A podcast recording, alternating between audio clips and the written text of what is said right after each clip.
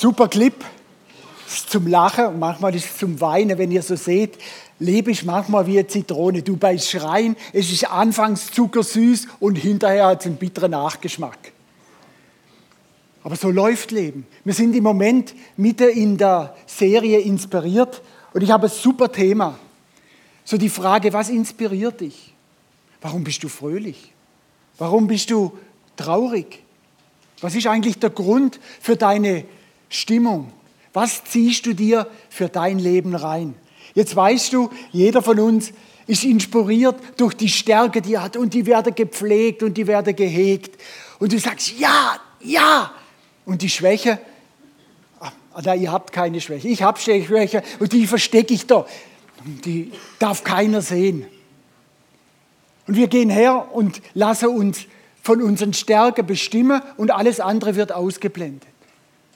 Aber was passiert? Schaut ihr, es ist wie in Nationen. Nationen, es gibt Nationen, die haben Stärke und es, haben, es gibt Nationen, die haben auch Schwäche. Nehmen wir mal Deutschland. Von Deutschland sagt man ja, es ist das Land der Dichter und der Denker. Sie sind Fußballweltmeister, nicht die Schweiz. Ja. Oder? Wir sind Hightech, wir sind zuverlässig, wir sind pünktlich. Auf die Deutsche kann man sich verlassen. Das, das Logo Made in Germany, das hat was. Wir werden kopiert, wir werden versucht nachzumachen. Aber für, für was wir nicht bekannt sind, ist für so eine positive Lebenseinstellung. Wir jubeln nicht den ganzen Tag und sagen, hey, uns geht's gut, wir haben mehr wie die anderen. Hey, wir gehören zu der reichsten Nationen der Welt. Nee, im Gegenteil. Wir fangen an, wir motzen, wir meckern, wir vergleichen, so der ganze Tag. Und wisst ihr, was ich glaube? Je besser uns es geht, umso höher ist der Motzfaktor. Wie der, oder? Montagmorgen komme ich ins Büro und manchmal sehe ich die Gesichter, das ist ja gerade zum Davonlauf. Aber was macht das aus? Versteht ihr? Ich, ich glaube, bei uns ist das Glas immer halb leer.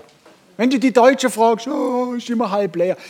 Am 24. Dezember und am 1. Januar, da spricht die Bundeskanzlerin und spricht der Bundespräsident. Ich habe noch nie einen gehört, der gesagt hat, hey super, wir sind so tolle Bundeskanzlerin zu haben, wir sind so toll, einen Bundespräsident zu haben. Nee, das hat er falsch gemacht, das hat er falsch gemacht, das hat er falsch gemacht. Immer gibt es was zu meckern. Und wisst ihr was? Jeder weiß es besser. Wir haben 80 Millionen Bundespräsidenten, so wie 80 Millionen Fußballtrainer und jeder macht es besser. Kritik an allen Ecken und Enden. Ich gebe euch nur ein tolles Beispiel. Wetter. Dem einen ist zu viel Sonne, ist zu heiß. Dem anderen ist zu viel Regen, da ist es kalt. Da, Im einen hat es im Winter zu viel Schnee, im anderen hat es zu wenig Schnee, im einen hat es im Herbst zu viel Schnee. So ein Schlafer könnte ja nicht schneller fahren werden wir überholt, weil einer vielleicht noch mehr PS hat. Der sagt, der Mensch ist das ein Raser, kann der nicht langsam fahren, da 70 und wir hupen und wir machen. Das passt nie. Tempo 30, wer hat denn sowas erfunden? Das gibt's doch nicht. Das sind wir Deutsche. Oder wir vergleichen uns. Als ich, als, ich, als ich klein war, war ich froh, ein Fahrrad zu bekommen. Ja, aber der hat ein Rennrad. Mit 16 hatte ich ein Rennrad. Ich will ein Auto. Kleines Auto. Nach drei Jahren, hey, ich will ein größeres Auto. Wisst ihr, was ich jetzt will? Ein Hubschrauber. immer mehr, immer schneller, immer besser und nie passt. Aber du musst eins wissen, wenn du ein Fahrrad hast, gehörst du zu den reichsten Leuten der Welt. Es ist für uns nicht genug. Eigentlich sollte mir als Christen begeistert sein, sollte auf die Stühle stehen und sollte Tante, ja, wir haben Jesus, wir gehören zu der reichsten Nation, wir haben alles, was wir brauchen. Ja, aber der hat mehr. Der hat, dem geht es besser wie mir. Und schon geht es wieder los. Aber versteht ihr, wenn wir eigentlich das, was wir in der Bibel lesen, und vorher Britt hat das super gesagt, Paulus und Silas waren im Gefängnis. Super. Paulus und sie, habt ihr gemerkt? Wuff, schon kam die Musik. Sorry.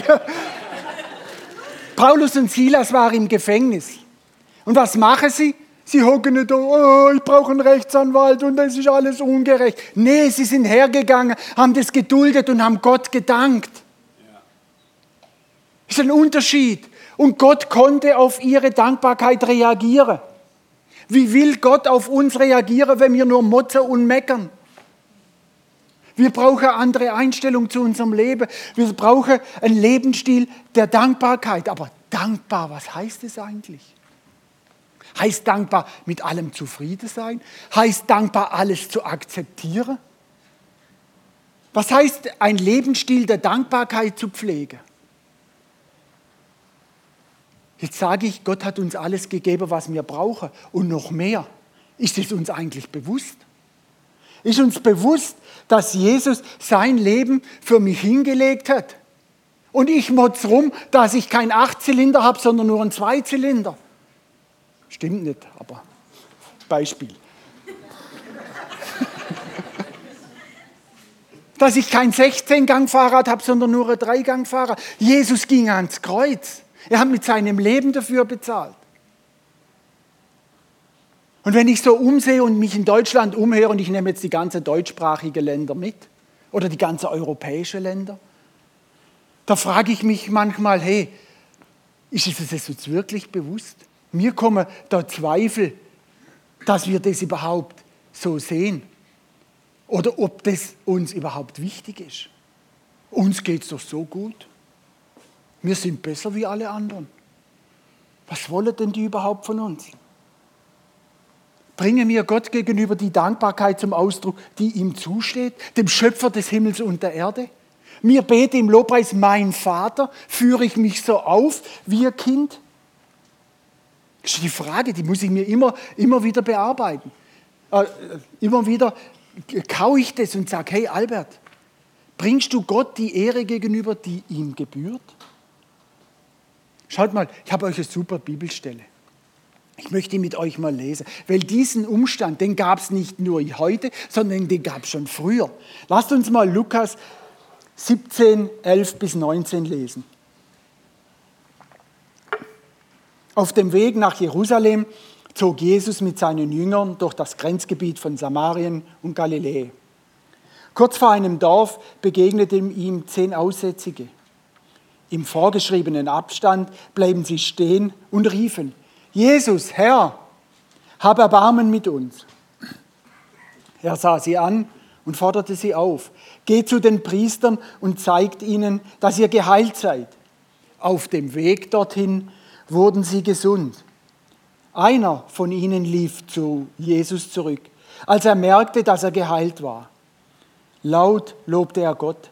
Er warf sich vor Jesus nieder und dankte ihm. Es war ein Mann aus Samarien. Jesus fragte, waren es nicht zehn Männer, die gesund geworden sind? Wo sind denn die anderen neun? Wie kann es sein, dass nur einer zurückkommt, um sich bei Gott zu bedanken? Noch dazu ein Fremder. Zu dem Samariter aber sagte er, steh wieder auf, dein Glaube hat dich geheilt. Wieso sagt Jesus zu dem einen, dein Glaube hat dich geheilt, obwohl doch alle zehn gesund worden sind? Also wie hängt das zusammen? Lass uns die Geschichte mal genau angucken. Zu der damaligen Zeit war Aussatz schlimm. Die Leute sind separiert worden, sie durften sich nicht den anderen nähern und wenn sich einer genähert hat, musste sie schrien, Stopp, Aussatz, Stopp. Sie waren gekennzeichnet habe ich mir gedacht, hey, wie ist das denn heute? Wir laufen nicht tendenziell gekennzeichnet rum, dass jeder unseren Aussatz sehen kann. Unser Aussatz oder die Ketten, die Paulus den Gefangenen umgelegt worden sind, spricht von Ähnlichen. Die Ketten des Lebens oder der Aussatz, der liegt eher auf unserer Seele. Dinge, die keiner von uns kennt, die wir vielleicht verstecken wollen. Das sind die Schwäche. Oh nein, die darf keiner sehen. Da müsste ich mich ja schämen. Die Süchte gehören da dazu. Sexsucht, Alkoholsucht und nennst du. Oder, die, oder den Hass gegen mich selber oder den Hass gegen andere. Das ist immer schön verpackt. Oder die steigende Einsamkeit. Selbst wenn du auf Facebook 3000 Likes oder, oder, oder Freunde hast. Die Einsamkeit, die dich fast zerfrisst und nach außen wird immer gestrahlt. Wir verstecken es geschickt und tragen es so, dass die anderen nicht sehen. Aber du spürst, dass die Kette oder der Aussatz dich plagen. Und du denkst, hey, warum? Jetzt schaut mal an. Die zehn Aussätziger rufen Jesus. Jesus spricht mit ihnen. Was heißt es? Es heißt nicht, und er hat gerufen, sondern er spricht mit ihnen von Angesicht zu Angesicht. Es heißt, er ging über die Grenze hinweg. Er hat mit ihnen geredet. Warum? Er war nicht schockiert. Er hat ihren Aussatz gekannt. Jesus kennt all unseren Aussatz. Er kommt zu dir. Er will dir begegnen. Und dann der Hammersatz. Jesus sagt, geht hin zu den Priestern und zeigt euch. Wisst ihr, was das bedeutet hat? Das hat, bedeutet, wenn ein Aussätziger in den Tempel zu dem Priester geht, das war sein Tod. Weil die, die Aussätziger hatten Tempelverbot und hatten Annäherungsverbot. Aber diese zehn gingen. Also ich, andere Frage. Würde mir, wenn, wenn wir so, so einen Aussatz oder sowas haben und einer sagt zu ihm, geh zu dem und sag's ihm, würde wir sofort losgehen? Oh nein, das würde man ja, ha, ha, der wird es ja sehen. Aber diese zehn hatte den Glauben entwickelt und sind gegangen und während sie gingen, sind sie geheilt. Also gibt es mehr als eine Art, geheilt zu werden. Die einfachste Art, geheilt zu werden, ist meine Lieblings, ich sage, nenne das immer die, die Sektkorkenheilung. Gebet des Glaubens, Handaufleger, wumm, Problem erledigt. Halleluja. Das lieben wir alle. Aber die hier, in diesem Beispiel die zweite Art, sie gingen hin, das heißt Heilung im Prozess, das heißt, du musst noch mehr Glaube entwickeln, über das Sichtbare hinweg zu sehen und Schritte des Glaubens zu machen. Aber diese Schritte werden in Deutschland nicht gemacht, deswegen haben wir so wenig Heilung. Der Glaube muss sich entwickeln. Der Glaube fokussiert sich auf Jesus und im Glaube gehen wir und im Glaube werden wir geheilt. Aber wir beten und fasten und nichts geschieht. Warum? Weil unser Leistungsansatz und unser Weg, den wir Gott vorschreiben wollen und sagen, Gott, du musst es aber genau so machen. Im Weg stehen, Gott ist souverän. Die Souveränität Gottes ist größer als die menschliche Souveränität. Der Mensch versucht sich auf die Stufe Gottes zu heben und merkt, dass er sich dadurch von Gott entzieht. Und dann kann Gott nicht handeln. Und das ist immer ärgerlich, wenn es nicht passiert. Aber was geschah danach? Diese zehn sind geheilt worden, aber nur einer kam zurück. Warum nur einer? Es sind doch alle zehn geheilt worden. Es haben doch alle zehn Glauben entwickelt. Weil sonst wäre sie nicht gegangen. Weil es gehört schon Glaube dazu zu sagen, ich habe Aussatz, ich bin krank. Wenn ich dorthin gehe und es ist nicht weg, bin ich des Todes. Also der Glaube war da. Aber nur einer kam zurück. Hatten die, haben die anderen denn keine, keine Kinderstube? Mir sagen, hey, so eine Undankbarkeit, wenn wir geheilt worden wären. Wir wären sofort zurückgerannt, wir wären sofort zu Jesus und hätten ihm für alle Zeiten gedankt. Ist das so? Ist das wirklich so? Die Wunder, die wir in unserem Leben alle schon erlebten, sind wir da zu Jesus zurückgekehrt und haben ihm immer gedankt? Jetzt heißt, dein Glaube hat dir geholfen, aber die zehn sind gesund. Also muss doch der Glaube und die Dankbarkeit zurückzukommen miteinander zusammenhängen. Aber wie? Ich möchte euch mal drei Stufen der Dankbarkeit erklären, die alle auf dem Glaube, alle auf dem Glaube beruhen. Die erste Stufe ist die sogenannte, ich nenne sie mal Bettlerproblem oder äh, die Bettlermentalität. Du hast ein Problem und du, dass du nicht lösen kannst. Du kommst zu Gott und du betest wie ein Weltmeister und du bittelst ihn und du bettelst ihn. Ah, ja Gott, siehst du nicht, mir geht's so schlecht. Du musst doch jetzt endlich haben. Ja, liebst du mich nicht? Und wir machen und tun. Und jetzt müssen wir wissen, Gott ist ein lieber und ein gerechter Gott. Und Gott schenkt dir's. Und was machen wir? Das ist alles selbstverständlich. Wir haben ja genug gebetet. Wir haben ja noch genug gefastet. Wir haben es gemacht. Da habe ich mal so rumgeguckt und habe festgestellt, so sieht 90 Prozent unseres Gebetslebens aus. 90 Prozent, wir jammern, wir bitten, wir betteln und 10 Prozent besteht bei uns aus Loben und Danken. Deswegen nenne ich das mal die Bettlermentalität. Beim nächsten Problem genau wieder. Oh Gott, wie sieht es denn aus? Siehst du mein Problem denn? Du musst endlich handeln, weil bei dem hast du es auch getan.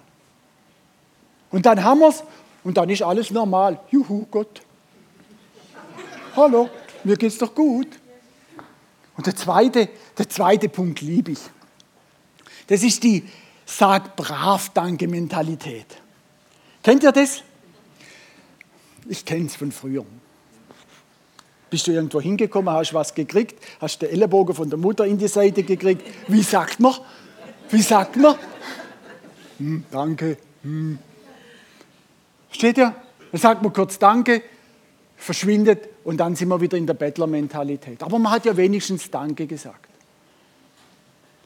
Ja, wäre es nicht schlauer gewesen, meine Mutter hätte gefragt, Albert, freust du dich? Wenn ich dann Ja gesagt hätte, wäre das Dank automatisch gekommen. Aber wie oft wäre mir hingewiesen zu sagen, sag doch endlich Danke. Sag doch einmal Danke. Das Problem ist, was ist das Danke wert, wenn das erzwungen wird? Was ist das Danke wert, das von den Eltern oder von irgendjemand erpresst wird? Und man sagt, artig, artig Danke. Aber dieser Dank kommt nicht vom Herzen. Wisst ihr, was, was das Schlimme da dabei ist? Ich finde es fast noch schlimmer, wie gar nichts zu sagen. Sondern es entehrt denjenigen, der dir das schenkt. Der von Herzen dir was gibt, den entehrst du, mit dem sagst, ja, ja, das Danke hört sich dann an, hättest du auch behalten können.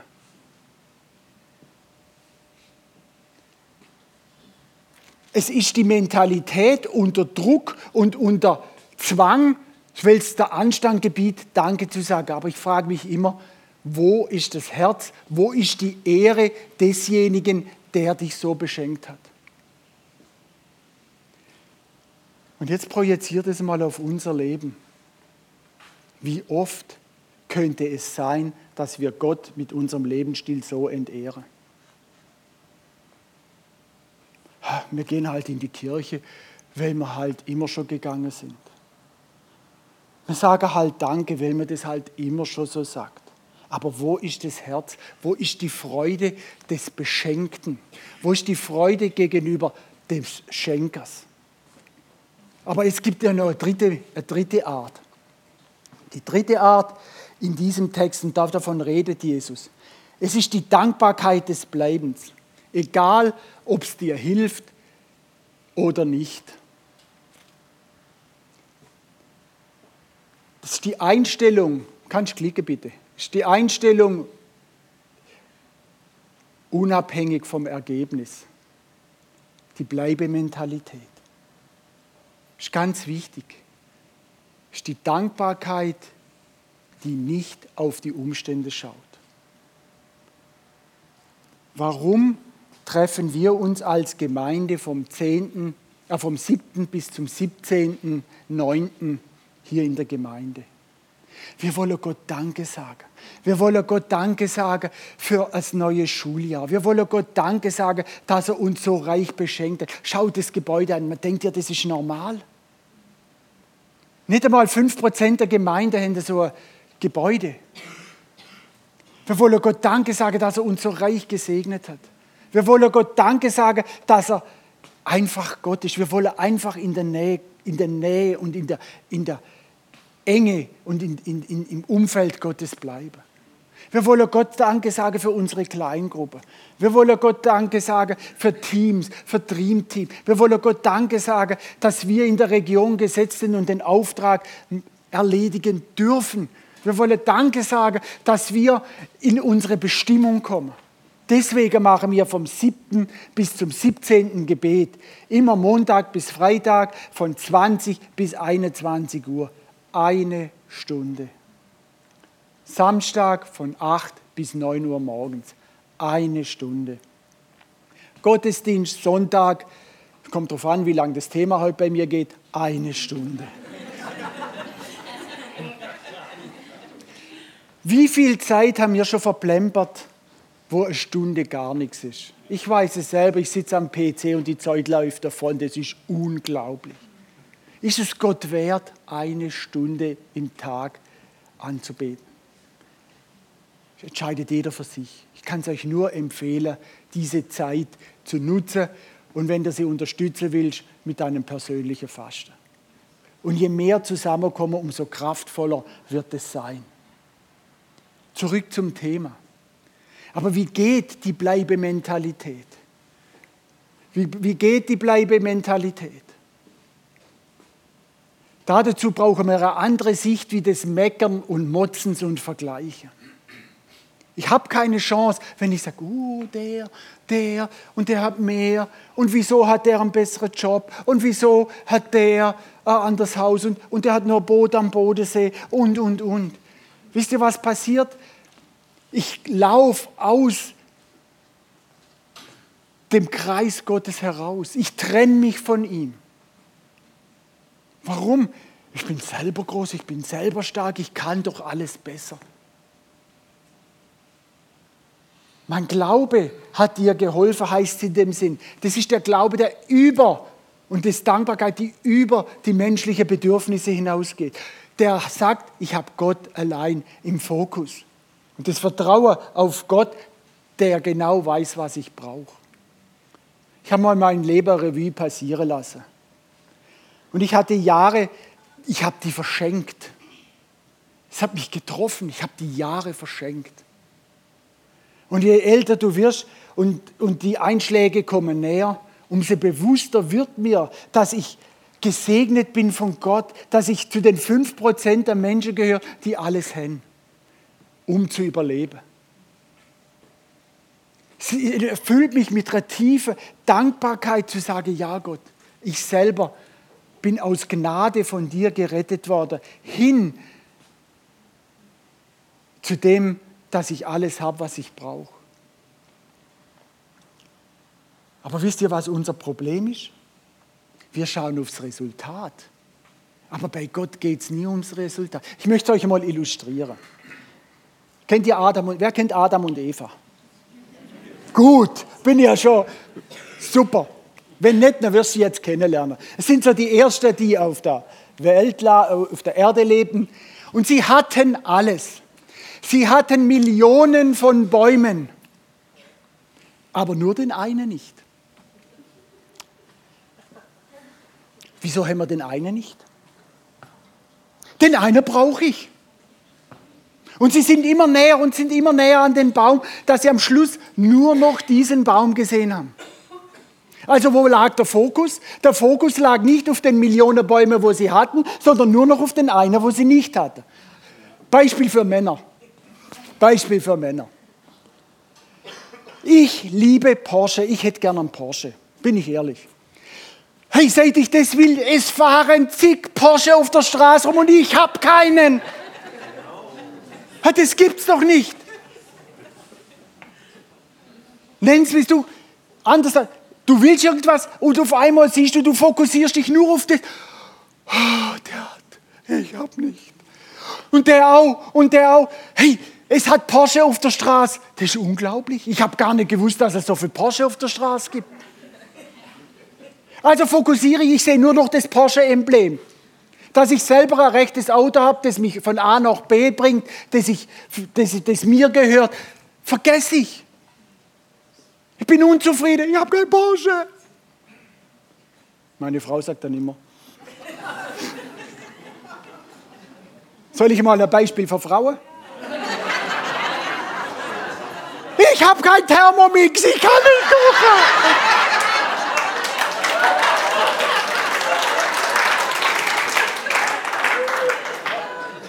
Aber genau dieser Fokus passiert. Wir fokussieren und laufen mit dieser Perspektive des Mangels durch die Welt. Und wir brauchen, oh, ich brauche unbedingt den Thermomix, ich brauche unbedingt den Porsche. Gott, hast du mich vergessen? Gott, du liebst mich nicht mehr. Du lässt mich alleine. Gott, du bist böse und gemein. Oh, mir geht's, mir geht's so, mir geht's so schlecht. Hm. Anderes Beispiel. Du machst was und nur einer kritisiert eine Kleinigkeit, was du gemacht hast. Kritik ist ja nicht immer negativ, sondern soll dich erbauen. Auf einmal, was geht? Diese 5% des Kritik, der Kritik, diese 5% bestimmen 100% deiner Einstellung. Du schaust nur noch gut, oh, der hat mich kritisiert, ich bin so schlecht. Aber dass 95 gut war, blendest du komplett aus. Und genau diese 5% sind 100% unseres Lebens. Und wisst ihr, wie man das in der Bibel nennt? Das ist die, der Lebensstil der Undankbarkeit. Wo sind wir undankbar? Und das geht ganz schnell, das geht ganz schnell in deinem Leben. Gott segne dich über Bitte und Verstehe, aber du konzentrierst dich nur auf die Sache, die du nicht hast, auf den Porsche, auf den Thermomix und so weiter. Und jetzt kommt, du liest die Bibel. Und in der Bibel steht, es gibt reiche Leute. Bisher bist du in der Firma gewesen, hast einen super Job, hast genug Geld, konntest dir alles leisten. Und es ist sehr viele, hm, sehr viele reiche Leute. Hm, das ist aber gut. Aber es gibt in der Firma noch Leute, die verdienen besser wie ich. Und die schaffen nicht so viel wie ich. Wieso hat er so viel mehr? Und jetzt fängt an, du liebst deinen Job nicht mehr. Was du vorher geliebt hast, wird ausgeblendet. Du liebst deinen Job nicht. Ist alles schlecht. Ich brauche einen neuen Job. Es ist zum Davonlaufen. Versteht ihr? Oh, mein Partner, den Partner, den du hast, oder den Partner, den du nicht hast, die Kinder, die du hast, oder die Kinder, die, die du nicht hast. Vorher habe ich ein super Beispiel gehört. Deutsch. Was ist ein Unterschied zwischen einem Mann, der 10 Millionen hat, und einem Mann, der 10 Kinder hat? Der mit 10 Millionen will meistens mehr.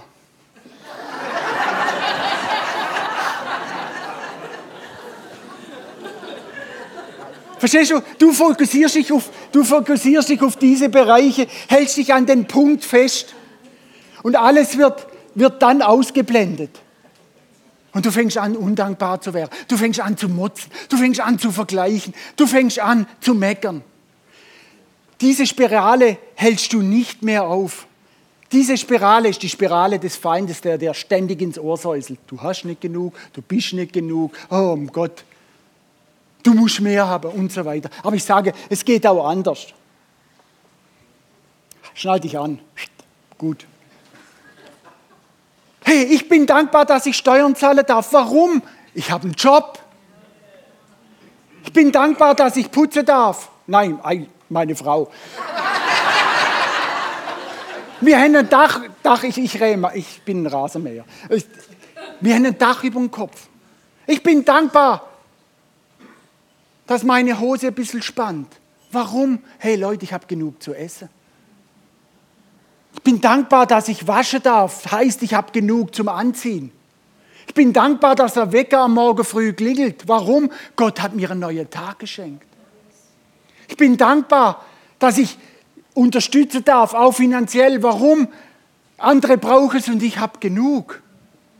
Ich bin so dankbar, dass ich mit euch beten darf. Warum? Weil es gibt meinem Leben Hoffnung, es gibt meinem Leben einen Sinn. Jetzt müsst ihr auf die Stühle stehen.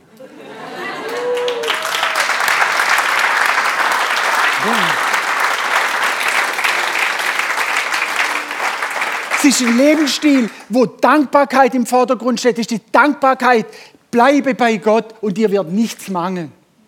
Welche Perspektive nimmst du in deinem Leben ein? Im Prediger 6,9 steht, sei zufrieden mit dem, was du hast und verlange nicht ständig mehr, weil Gott weiß genau, was du brauchst. Und Paulus sagt, ich habe gelernt, in jeder Lebenslage zurechtzukommen. Ob Überfluss oder nicht Überfluss. Und jetzt könnte man sagen, hey, mit Gottes Hilfe kann ich alles schaffen. Jetzt kommt wieder der Mensch. Ja, ich sag's euch. Du gebietest, dass der Regen aufhören muss. Der Bauer, der braucht den Regen, der gebietet, dass Regen ist. Ja, also was soll jetzt Gott tun? Soll er würfeln? Nee, wir können nur das tun, wenn wir mit dem Heiligen Geist verbunden sind und er uns sagt, was er tun. Also hör auf, menschlich, eigensinnig herumzugebieten. Du entehrst Gott damit, das ist nicht der Stil der Dankbarkeit. Entschuldigung, dass ich so emotional bin. In der, Im Psalm 50, 23 steht, hey, wer Dank opfert, verherrlicht mich und bahnt dem Heil einen Weg. Was heißt es? Dankbarkeit ist eine Entscheidung und kein Gefühl. Es ist genauso wie, wie Liebe. Liebe ist kein Gefühl, sondern Liebe ist eine Entscheidung. Und zwar täglich neu. Verliebt sein ist ein Gefühl. Schönes Gefühl. Aber da braucht es eine Entscheidung vorneweg. Und genauso ist es mit Dankbarkeit. Ich muss jeden Tag aufstehen und mich entscheiden, ich bin dankbar. Ich bin über 20, mir tut schon manchmal der Rücken weh. Oder es zieht einmal da und zieht einmal da. Jetzt könnte ich den ganzen Tag rumlamentieren. Und meine Mitarbeiter, oh, das sind alles professionelle Nichtskönner. Könnt ständig, ständig könnte ich motzen. Rick Joyner hat einmal zu mir gesagt, schau die Leute an, sie geben das Beste, was sie können und das eher. Das ist der Lebensstil der Dankbarkeit. Was ehre mir? Und wenn du warten willst, bis du das Gefühl der Dankbarkeit hast, wirst du ewig warten müssen. Stehst du arbeitest den ganzen Tag hart und gut und eine Sache, nur eine kleine Sache. Vielleicht gibt es die falsche Nudel, vielleicht gibt es Vollkornnudeln statt Spaghetti und alles ist kaputt, weil du dir hast vorgestellt, es gibt Spaghetti aus Italien.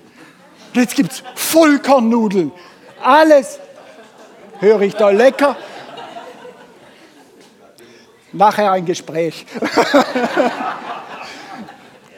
Versteht ihr? Und dann, ist, dann fokussierst du dich nur noch auf die Vollkornnudeln. Und alles läuft. Du wunderst dich, weil du Streit hast. Du wunderst dich, wenn der ganze Abend versaut ist. Und wisst ihr was? Nur wegen der Vollkornnudeln. Aber die machen satt. Du hängst an diesem Gefühl und das zieht dich total nach unten. Versteht ihr? Und immer weiter und immer weiter. Und so ist es doch in der Gemeinde. Siehst, man sieht meistens nur das, was man schlecht empfindet. Der Prediger hat ein rumpfliges Hemd und nicht einmal in der Hose. Die, die, das Licht ist zu dunkel, die Band ist zu laut, der Kaffee ist zu bitter, das Lobpreisteam, die singen nur Englisch. Und der, und der Begrüßer, der hat mich nur kurz begrüßt. Oh, das ist alles schlecht. Und vielleicht sind nur die hintere Reihe abgesperrt.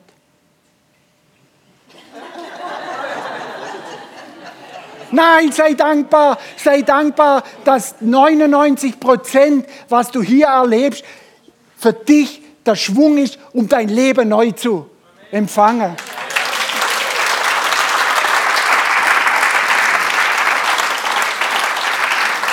Wisst ihr? Gott will nicht, dass du perfekt bist. Das spielt für Gott keine Rolle. Er nähert sich dir. Was Gott will, ist, dass du einen Lebensstil der Dankbarkeit entwickelst und zwar durch die Entscheidung. Warte nicht. Versteht ihr? Wenn du anfängst, Dankbarkeit zu leben, siehst du auf einmal ein Stück des ganzen Bildes. Du sagst, hey, die Lobpreisband, zu laut. Nee, es war Anbetung pur. Das Licht zu dunkel. Warum? Ich habe ja die Augen zu gehabt. Der Prediger, sein Hemd habe ich nicht gesehen, ich habe mich auf das Wort Gottes konzentriert. Kaffee, Gott sei Dank habe ich einen Kaffee gekriegt, umsonst. Der Begrüßer hat mich gesehen, ich bin herzlich empfangen worden. Auf was sehen wir? Ich darf alles tun, was mir dient im Angesicht Gottes. Ist es nicht herrlich? Steht ihr?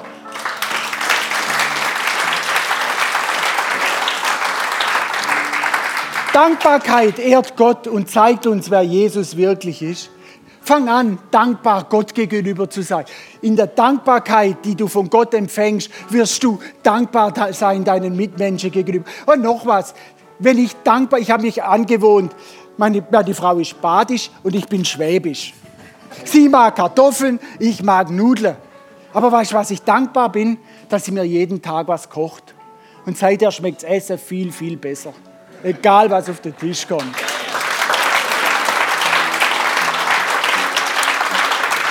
Ohne, ohne Freude. Gott, der Feind will dir deine Stärke rauben, fange ich so an. Und was macht er? Wenn Gott, wenn, wenn der Feind dir deine Stärke raubt, was heißt es?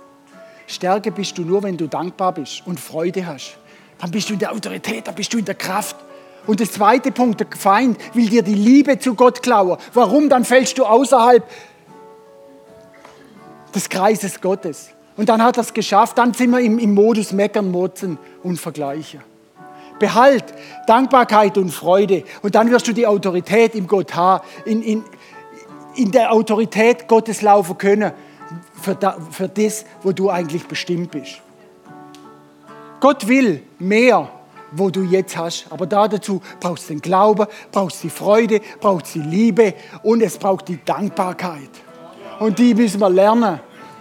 Herr, und ich danke dir für den heutigen Tag. Dankbarkeit ist eine Entscheidung, kein Gefühl. Steht einfach mit mir auf, wir wollen Gott ehren heute Morgen. Wir wollen Gott danken. Wir wollen ihm, wir wollen ihm unser Herz nochmal hinlegen und sagen, Herr, wir waren so oft undankbar. Herr, aber du bist für uns ans Kreuz gegangen. Wir wollen aufschauen zum Kreuz, woher das Heil kommt. Wir wollen gereinigt werden durch das Blut Jesu, Herr.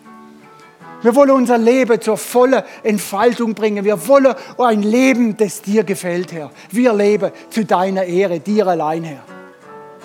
In dir ist die Kraft und die Stärke und in dir ist die Herrlichkeit allein. Herr, alleine schaffe ich es nicht. Nein, aber ich will in Dankbarkeit bei dir bleiben. Ich will Glaube entwickeln und über die Dankbarkeit entwickelt sich auch der Glaube. Wir wollen die Region immer mehr durchdringen. Wir wollen dich repräsentieren, nicht uns selber. Und es spielt dabei keine Rolle, was wir für ein Autofahrer oder ein Thermomix sind. Die einzige Rolle, die es spielt, ist bei dir zu bleiben und dich zu ehren und zu preisen, Herr. Ich danke dir für die Menschen, die da sind. Ich danke dir, dass eine Welle der Dankbarkeit ausgeht und das Land durchläuft. Und es wird, es steht in der Bibel, es geht kein Wort und keine Tat leer hinaus und wird nicht zurückkommen. Und du wirst mehrfach gesegnet, Herr. Und ich danke dir da dafür. Amen. Herr, ich danke dir. Ja.